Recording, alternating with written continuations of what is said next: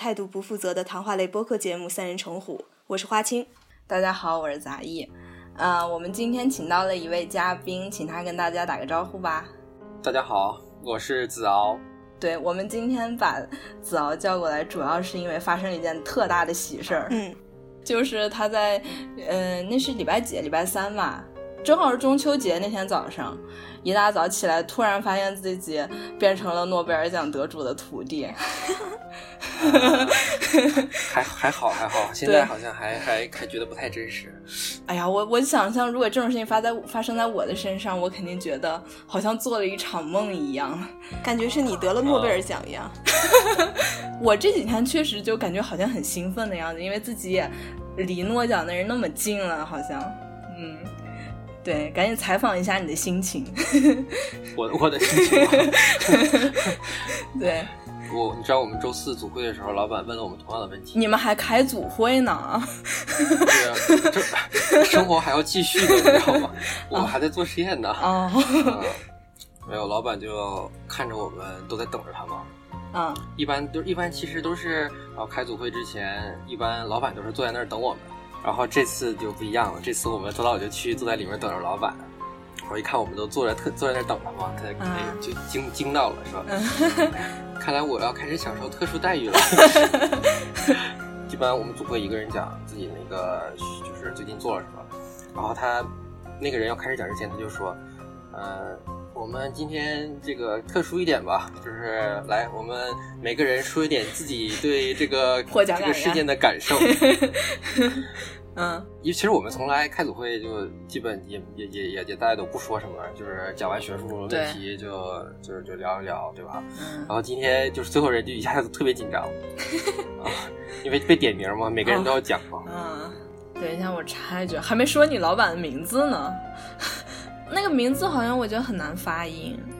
对，他是德语，就是 Yakim。Yakim Frank，Frank 还是就是美美式的发音，对，Yakim 是德语，对，他是德国出生的，嗯，然后在慕尼黑，在德国念了本科、硕士、博士，博后是在，他当时申请了一个 fellowship，就是给德国人，然后来美国，大概支持了他两年的就这种博士后经历，然后他后来又去 MRC，就是卡文迪曲实验室，然后又做了做了几年，做了很短了。做了博士后之后，就回到美国。嗯，对你先介绍了一下他的生平，没事，你现在可以说一下你你看到他得奖的感受。哎呀，五味杂陈啊！就是你知道，就我一四年加入这个实验室的时候，其实就觉得这个方向呃很有潜力嘛。对。在那个时候，其实这个方法还没就是像现在这么广泛的被人呃了解。啊，其实诺贝尔奖之前。呃，就是领域之外的人，其实对他也不是特别了解。你说冷冻电竞，可能呃，大家觉得哦，这个冷冻怎么还跟着电竞呢？所以，所以就还没有那么受人关注。然后我我我当时是六点多起来的，五点五十多的时候，那边开始有直播，就是开始宣布是就今年的化学诺贝尔奖颁给谁了。去年我还在在那熬夜等了一下，啊，结果还不是。啊，然后今年我就想，哎呀，是不是也无所谓了，我就睡吧。然后第二天醒来之后，好多人就发微信就说，哎呀呀，你快看那个你们老板得诺贝尔奖了。嗯，你知道诺贝尔奖那个现在就这些人都是漫画形式。然后我一看，哎，这三个人哪个是我老板？怎么脸都不像啊？然后就感觉是不是逗我啊？然后一看，接着看后面名啊啊，对，是我老板。就把微信默默的回了，抑制住自己的喜悦。以前也看过，就别的诺贝尔奖得主，他们得奖当天，然后录一些视频嘛。嗯，一般一般早晨实验室的人就会都会开始庆祝嘛。我就想，哎，我今天要不要穿点什么特殊的呢？会会不会会不会有人来采访？对，我想会不会有人有很多记者来啊？万一让我说点什么怎么办？啊，后来发现我还是想多了，对。对，早上起来就有一种特别不真实的感觉。啊，不知道这个事情对我有什么，就是意味着什么？其实可能跟我也没什么太大关系，主要是我们老板得奖了。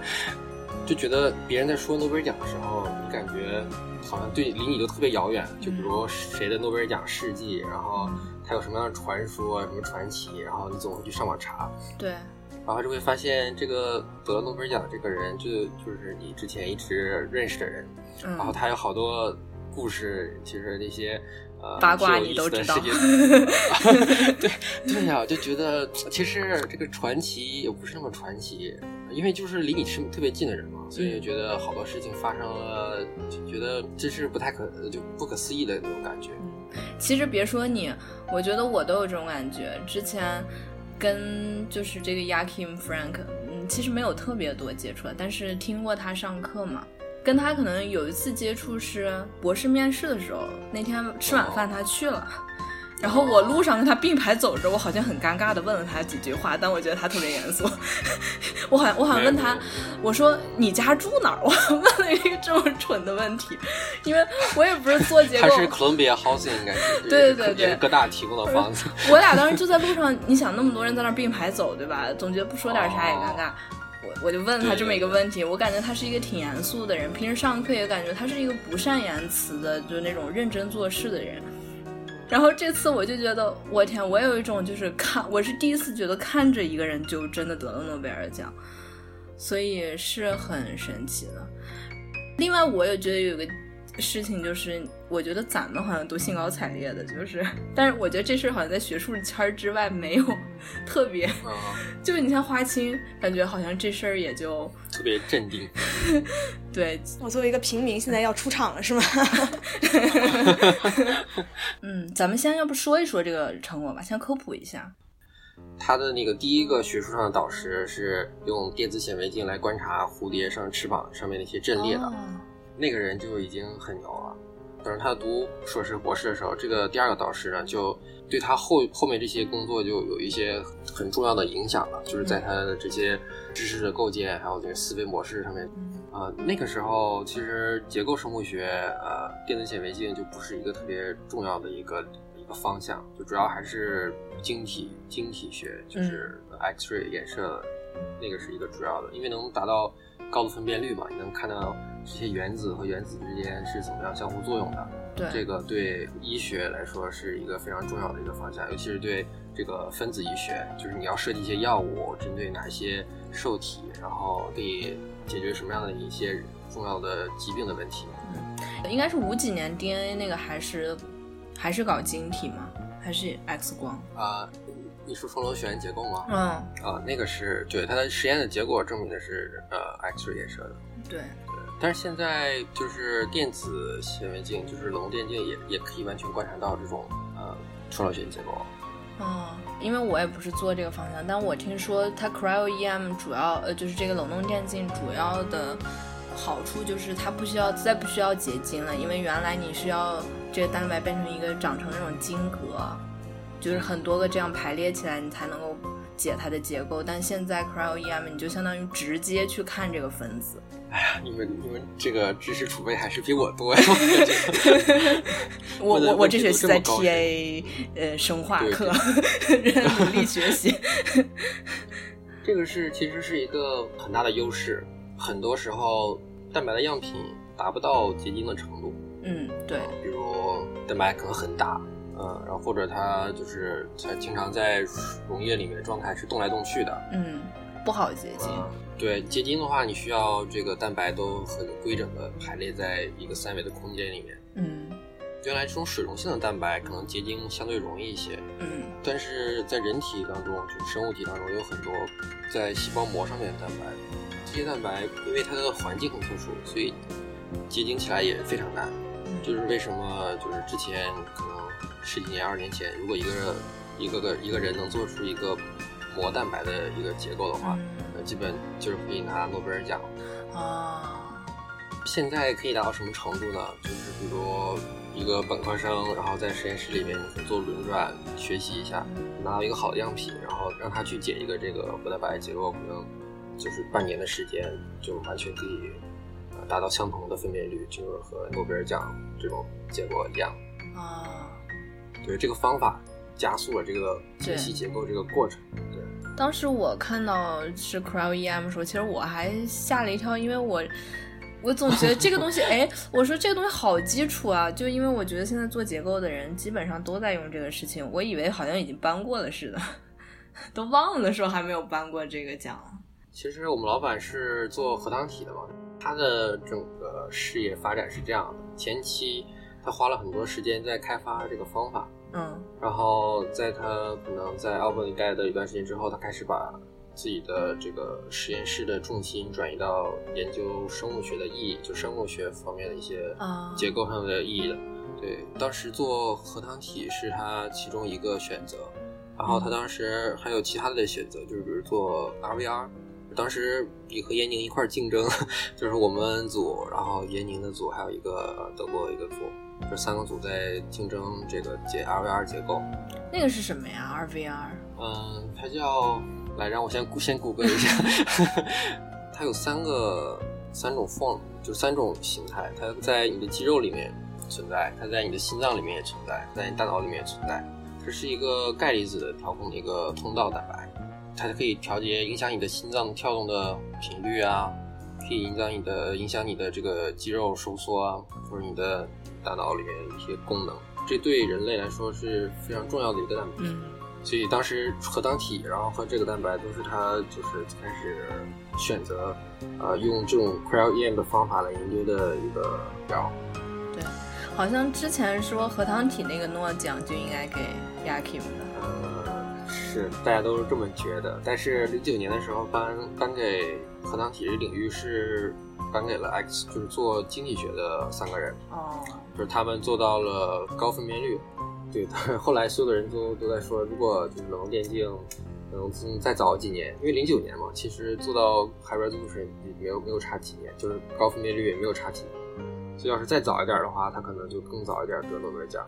我们都觉得这个是他第二次，因为之前一第一次应该是因为生物学的方面得奖嘛，下一个就是方法上面，就是感觉呃颁的也实至名归。对我们也是这么感觉的。我好像听说有一个华人科学家叫陈一凡，是吗？陈一凡，就我的了解啊，我可能有些地方说的不对，到时候再核实。就是他之前的经历是这样的。他是在哈佛，当时在 Tom Watts 实验室，当时他相当于管理就一个电竞平台的工作，他是做这个主管的工作。嗯。然后他后来到了呃 UCSF，他是在一三年的时候第一个把膜蛋白用电子显微镜，用那个冷冻电镜的方法，进到三点三点四，还是已经是能达到原子分辨率级别，就可以跟那个对 X-ray 已经能够相够。相抗衡的程度，所以他非常有名。就是他当时用了一个呃 R R T C 的方法，啊，当时还是我们老板就是早早年开发的方法。嗯，这种方法就可以利用这个冷冻电镜去解任何那个蛋白的结构，就不需要借助任何已有的就是 X ray 的结构模型。当时 Richard Henderson 就是对他的工作就高度的评价。哦。后来，呃，因为我们老板是一四年得了那个富兰克林奖，富兰克林奖章是呃宾夕法尼亚大学颁发的，呃，然后那一年，呃，晚宴的时候就陈一凡也去了，就他们俩那个时候就就之前其实很很多时候开会的时候都都在一块儿，呃，因为你知道我们老板一四年的时候其实做出来高分辨率结构不是也不是特别多，嗯嗯，然后但是陈一凡的那个膜蛋白结构就是的确是让人很佩服。哎，嗯，咱们再说说那三个得奖那个，就是除了 Yakim，呃，不是不是，我不是让你评价他们，有点害怕。我只我只是问一下，就是呃，还还有 Richard Henderson，还还有一个谁，我不记得名字。就是我想问一下，当时他们做这 Cryo EM，他们三个有合作吗？还是三个人分别是在不同的维度上？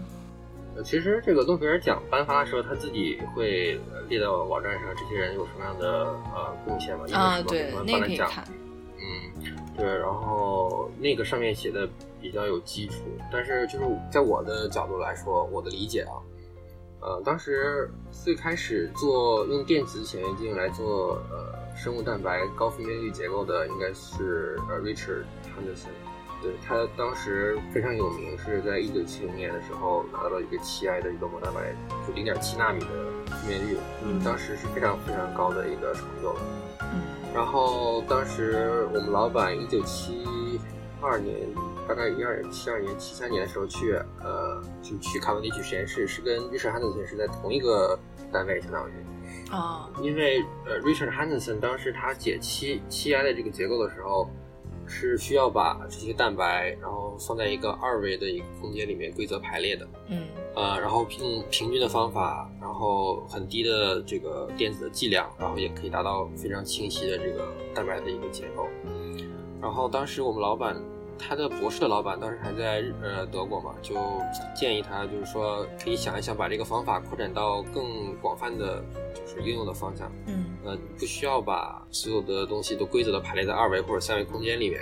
你可以就是把每一个单独的相同的一个蛋白的一个呃 view，就是一个它的就是角相同的角度，就是相当于每一个蛋白是不一样，在不一样的位置，不一样的就是呃嗯，他他在一九七三年的时候，他发了一篇文章，呃，那篇文章他的那个想法呢，就是基于 Richard Henderson 的这个工作，一九七零年的工作。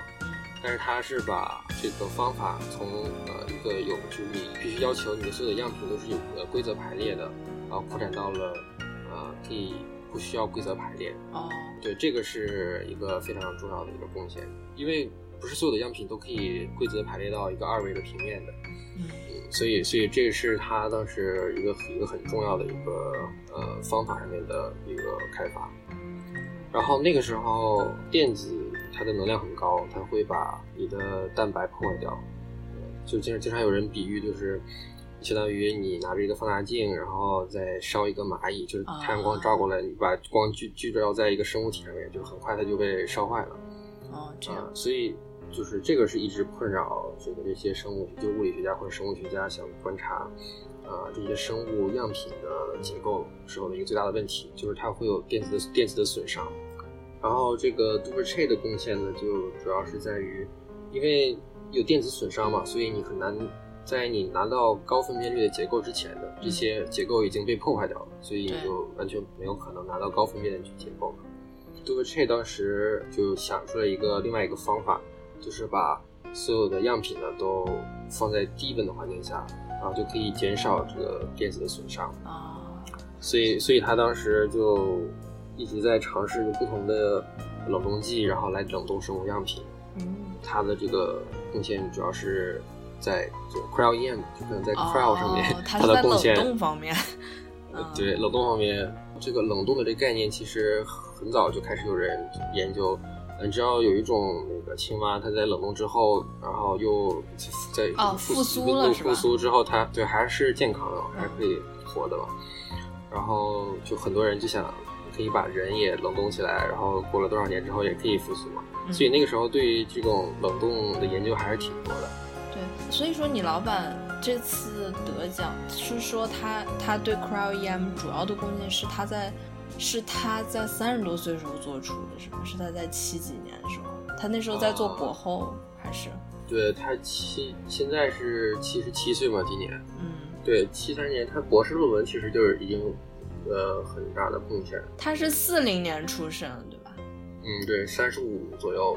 所以就是现在很多诺奖级的结果，可能也要等个四十年。对，但是也要，哎呀。对，你要好好锻炼身体。得，加把劲儿。活得久。可是关键还得久才有可能。赶紧得在三十五岁之前把这做出来呀。加油！你要相信，相信你现在做的方向。对，可能看起来没有什么，现在没有什么影响力，说不定是吧？可能过了四十年之后，大家都开始用你的方法。对，呃，主要是下面还是要问一个，这个咱们也讲了这个历史和这个具体的这个科学成果，还是想问问这个老生常谈的问题，就是你老板自己是怎么发现自己得诺奖的？因为我我其实那天去看了他那个。不是不是当天中午就开新闻发布会嘛？然后我看见你还去了，对对 对。然后当时就记者就问他嘛，说你怎么发现的？因为我也感兴趣嘛。我当时早晨的时候 九点的时候他来，我就问他。啊。他是早晨五点十八分接到的电话。啊。当时我那个师母叫 Carol，她接的电话，然后师母就接起电话之后就给我们老板听了。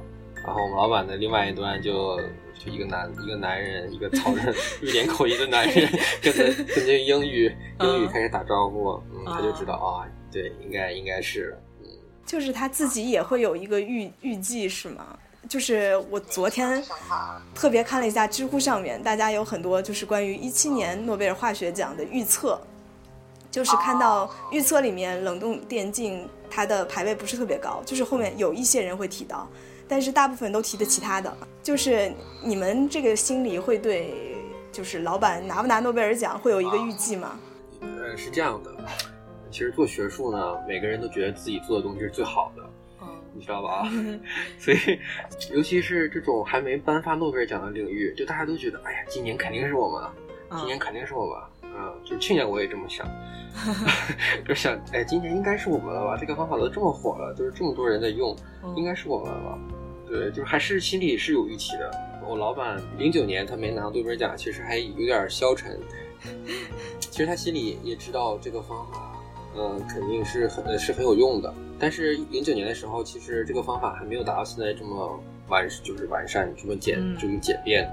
然后就知道，有一三年、一二年、一三年、一四年开始，一下就，呃，所有的人都在用这个方法，然后又变得特别简单。我刚我刚找他的时候，一四年，他就跟我说，我，我就可能带你四年，我就退休了。你是他的关门弟子啊？对对对，在我后面带的基本都是跟跟别人合就是合带的学生，然后当时就跟我说，我我四年退休了，你这个第五年你再找个老板了，然后 然后就帮我想谁可以帮我负担一下这个这个学费什么的啊，我就我就劝他说，哎，这个方法现在这么火，你你就你不要退休嘛，然后也事实也证明说，的确是。就就是这两年的确受到了更多关注，然后今年又诺贝尔奖，然后其实我们觉得就是诺贝尔奖其实真的是早晚的事情，就看这几个大佬谁活得够久了。哦，就是诺贝尔奖他颁奖有原则的嘛，他只能颁给三个人。对，这个这个其实是我本科的时候 我的结构化学的老师跟我们讲的，嗯，就是很多时候都是在。在等这个领域，可能领域里面有四个人或者五个人，哦，我的天哪，知道吗？原来是这样，所以身体健康很重要。哦，好的。他当时其实，因为之前前一天我还找，就是周三之前，周二我去找他聊那个聊一些实验结果什么的，嗯，然后他就异常的开心。我就有一种感觉，他好像有什么喜事儿。我也觉得他可能提前知道，因为我们实验室也有一个人说，在路上看到他特别高兴，就是在礼拜二的时候。嗯，因为呃，诺贝尔奖得主是有就是提名的，有话语权的。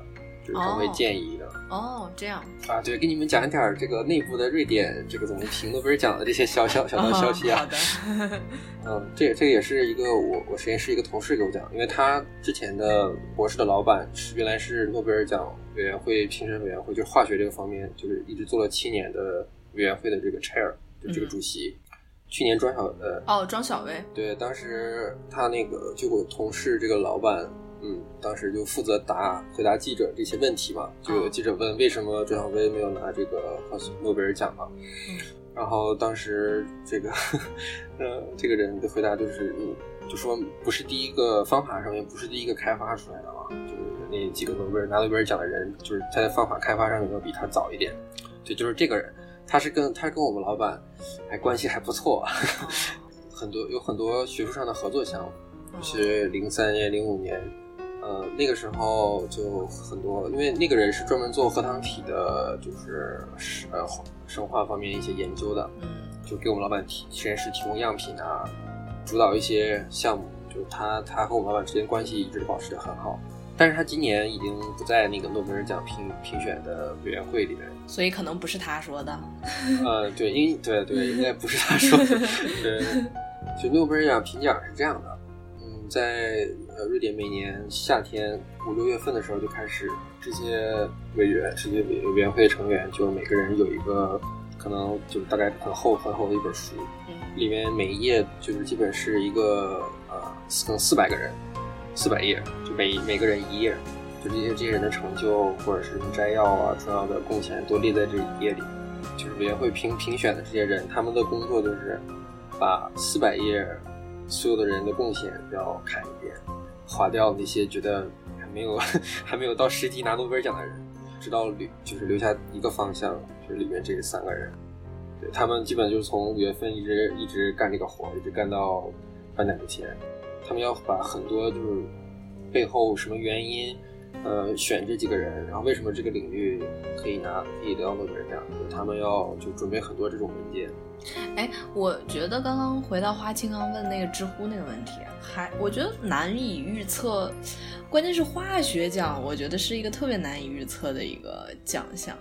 因为他经常颁给生物相关的奖，而且这次出来不是说是颁给物理学家的，因为他们帮助了生物学家的诺贝尔化学奖，所以有人不是说这个是诺贝尔理综奖吗？每年好像都是差不多，因为现在是这样，我觉得没有单独一个学科就是是能够自己解决所有问题的，都是需要你很多很多不同的方向的人在一块儿合作来解决一个问题。嗯，就是说借助的手段基本呃。是多样的游戏，但是关心的问题都是现在是医学上面或者生物学方面的问题，就这些对人类健康疾病呃非常有那个直接关系是嗯，子敖，你老板得了这个诺贝尔奖，对以后比如说发 paper 啊或者怎样会有什么帮助吗？呃，我们基于我们老板原话说，他自己不用再写 review 了。为什么呢？因为就是你知道写 review 其实是奠定业内地位，对对对对对对对，他他觉得哎呀，终于不用写 review 了。哎，但其实我自己是觉得你老板江湖地位就在那儿呀。之前其实，嗯，是是，但是诺奖还是有嗯有加持是吧？对他来说，其实肯定是认可他的工作嘛。但是对于我们来说，呃，影响。每个人都预期你也很优秀，你从一个诺贝尔奖实验室出去了，你应该知道的非常非常多，然后他们就会令用更严格的这个标准来要求你。然后我们组会的时候，他就跟我们讲说，呃，你们以后的这个生活可能会更复杂，就是事业发展可能会更复杂一些。其实怎么说呢？你你如果是做学术的话，你从一个诺贝尔奖实验室出来，会是加分的。但其实我的感觉是这样的，不是说这个诺贝尔奖实验室它这个知识啊，或者是呃什么训练上面会对你很大帮助，是这个整个这个呃这段经历，就是你知道，呃一个人得诺贝尔奖，他平时工作的是是怎么样工作的，嗯，然后你知道他每天思考的问题是什么方向的，就他的生活习惯，他的就是这些行为都在潜移默化影响他周围的这些人。其实这是我的感觉，呃，为什么说一个得诺贝尔奖的人，他带出的弟子可能 很有可能会以后会获得诺贝尔奖？但是其实可能真的不是知识的一个一个简单的知识的传承，嗯，我觉得可能更多的是你一个思维上面的训练。好的，这个我以后要抱紧这个子敖的大腿。经常进行学术交流，对对对，以后要更频繁的进行学术交流，杀几盘儿每天。对，平时要利用周六周日这种闲暇时光，坐在一起，好好聊一聊学术。好的，我之前听你说，这这周感觉吃胖了一圈儿，每半个小时被拉出去参加一个 party。其实也也没有那么频繁了，就是最开始第一天得奖的第一天中午就开始，是我们医学院这个 Dean Office，就是医学院这边头，他下面他请我们吃，就是把我们带到学校的这个 Faculty Club，然后我们吃了顿午餐，然后 第二天就是开始是呃，就是他是三个两个系的，就这种 joint 的 professor，然后这个系就开始请吃饭。对，周四我看见了。呃，对对对，系里请吃完了之后，然后这个医学院这边又开始请吃饭。今天就去主校区那边又又吃一顿饭。对，今天我也去凑热闹了。对，今天真的太可怕了，那个屋子那么小，站了可能有一百个人吧，一股热气。我进去之后，对对，我感觉生物系基本后来了好多人，是吧？嗯，对对是，因为他也是我们系的那个。呃 professor 嘛，对。还有什么要说的吗？我感觉好像没有说什么有意思的事儿啊。那你再爆两个料吧。你老板有没有什么特别有趣的事儿啊？嗯，或者说他有什么生活习惯让你觉得还挺挺奇特的？他自己写科幻科幻小说。哦，他写科幻小说啊？啊，对呀，他是个作家，是个诗人，这么厉害。自己有自己的博客呢。他自己其实是特别喜欢写作的一个人。哦。他对写作是一种执念。他用什么语言写作呢？呃，英语。对他其实在美国这边是上过那种写作班的，正经接受过训练。哦。所以他对我们这些写作要求也比较高，就每次改文章基本改很多很多很多很多遍。他这个年龄的这些就学者对这个写文章还是很认真的。对，我可以给给你描述一下他当时得诺贝尔奖那天他穿的什么衣服吧。嗯。他平时就上班穿一双球鞋、衬衫，就基本那天，因为他早上已经知道结果了，然后其实也没怎么装扮，然后就来了。西装没穿，也没穿个皮鞋。就是他，你看他新闻发布会那个衬衫、那个外套。就是黑色的那个西装，还是他老婆就是 从家给他现拿过来的。这种学术大牛一般装扮还是比较平易近人的，背个双肩包什么的。我好像有一次在地铁上碰到你老板。对他每次上班都坐一号线。对他那天早晨，那天早晨有人在第一号线上碰到他了吧？嗯。然后就说：“哎，你你知道你得诺贝尔奖，你你今天怎么还坐一号线地铁来呢？” 然后他说。我是我是得了诺贝尔奖，但也也没疯，就是上班 上班还是坐地铁是最快的。嗯，今天特别感谢子敖来跟我们分享这么多八卦还有科普的内容，然后也祝福你在这个 诺奖实验室能做出更好的呃这个学术成果，然后越来越风生水起，是吧？以后我在学术圈要是混的话，就全靠你了。好的，好的，好的，那就我们就到这儿，然后谢谢大家，还是请大家关注我们的这个公众号和微博，都是三人成虎 FM。然后，那我们下次再见了。好，再见，拜拜。这一生也在进取，这分钟却挂念谁？我会说是唯独你不可失去。好风光似幻似虚，谁明人生乐趣？我会说为情为爱，仍然是对。谁比你重要？成功了败了也完全无重要。谁比你重要？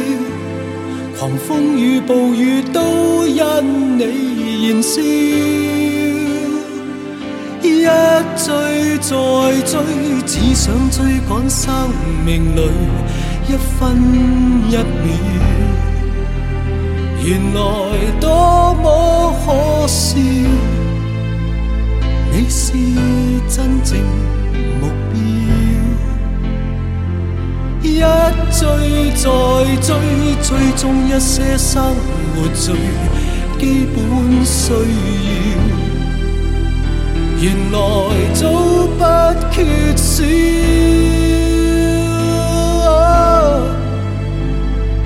有了你，即使平凡却最重要。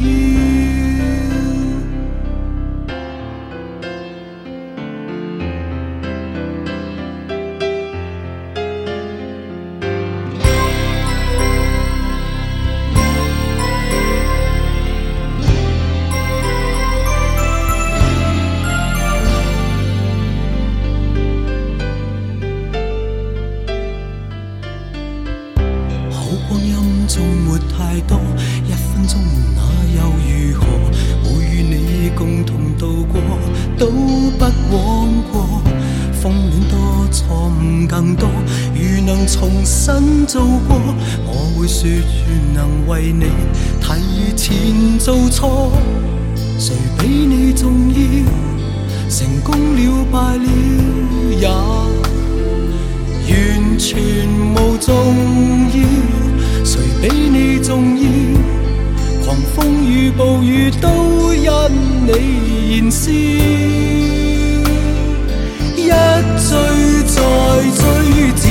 追赶生命里一分一秒，原来多么可笑。你是真正目标，一追再追，追踪一些生活最基本需要。原来早不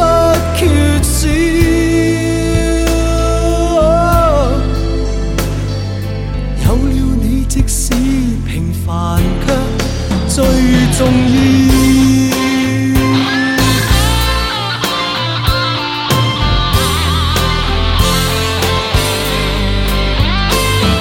一追再追，只想追赶生命里一分一秒。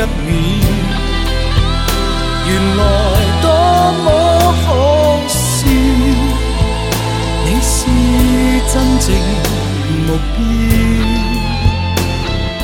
一追再追，追踪一些生活最基本需要，原来早不缺少。